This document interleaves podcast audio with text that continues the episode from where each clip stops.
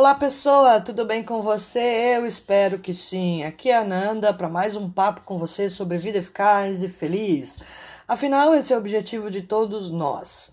Nós temos uma vida com, que funcione bem, de forma adequada, que nos traga realização. Sim ou não? Tô mentindo? Pois é. Hoje eu vou falar sobre prioridades. Quem sugeriu, na verdade, pediu o tema foi uma seguidora que está passando um cortado na vida por conta disso. Vou contar resumidamente o caso desta amiga e eu tenho certeza que você vai se identificar ou no mínimo você vai lembrar de alguém. Ela trabalha, ela é mãe de dois babies, é uma vida que muitos de nós temos: trabalho, escola, casa, filhos, namoro, família. Todo mundo tem esse tipo de vida. Mas tem um porém: a bichinha disse que está se sentindo como um aspirador robô. Eu adorei essa analogia. Pensa bem, imagina como é que é ter uma vida de um aspirador robô. Aqueles, sabe aquele que você liga e ele aspira a sua casa sozinho? Pois é. O que, que ela quis dizer com isso? Significa que ela tá o tempo todo para lá e para cá, limpando um lugar, arrumando aqui, arrumando ali, e o tempo todo ela esbarra num obstáculo, começa a limpar esse novo lugar, né? a vida leva ela para outro lugar, ela começa a limpar esse lugar e assim por diante sem direcionamento, sem foco e exausta. Os obstáculos que mudam a direção e o foco dela são as dezenas de objetivos. E o pó são todas as tarefas que ela passa o dia todo resolvendo, fazendo.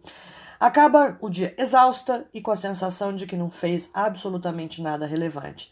Você já se sentiu assim? Conhece alguém que já reclamou que está se sentindo assim? Muito doido, né? Eu nunca tinha pensado dessa forma e a gente sabe que essa é uma realidade para muitas pessoas. Então, como é que eu resolvo isso, Fernanda? Como é que eu tenho uma sensação de plenitude, de dever cumprido no final do dia? Para começar, é analisar que tanto de objetivos são esses. São todos seus? Tudo que você está buscando realizar são demandas suas ou de outras pessoas? Se a resposta for a maioria das minhas demandas é de outras pessoas, significa que é preciso mudar a atitude, começar a aprender a dizer não. Se a resposta for são todos meus objetivos, é tudo que eu quero para mim, então a solução é começar a determinar as suas prioridades.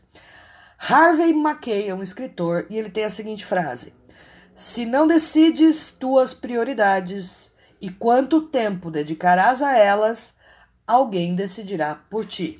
Pois é. Vamos pensar sobre ela.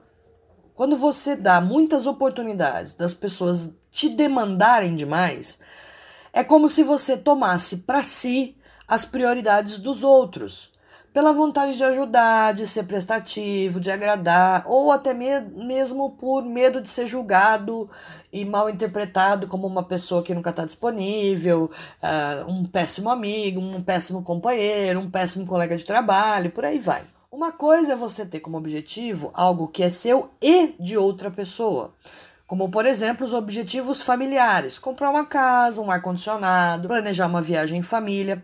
São objetivos que vão exigir tarefas suas, mas que vão beneficiar você e outras pessoas. O mesmo quando você faz parte de uma equipe de trabalho, onde todos têm tarefas para um objetivo em comum. Isso é uma situação normal. A outra coisa é quando as pessoas delegam a responsabilidade delas para você. Aí você pode pensar: mas que povo folgado, né? Pois é, mas será que o erro está no outro que solicita algo ou em você que aceita e assume? Neste caso, nós estamos falando que é, numa situação em que você está vivendo como aspirador de pó por conta das demandas dos outros.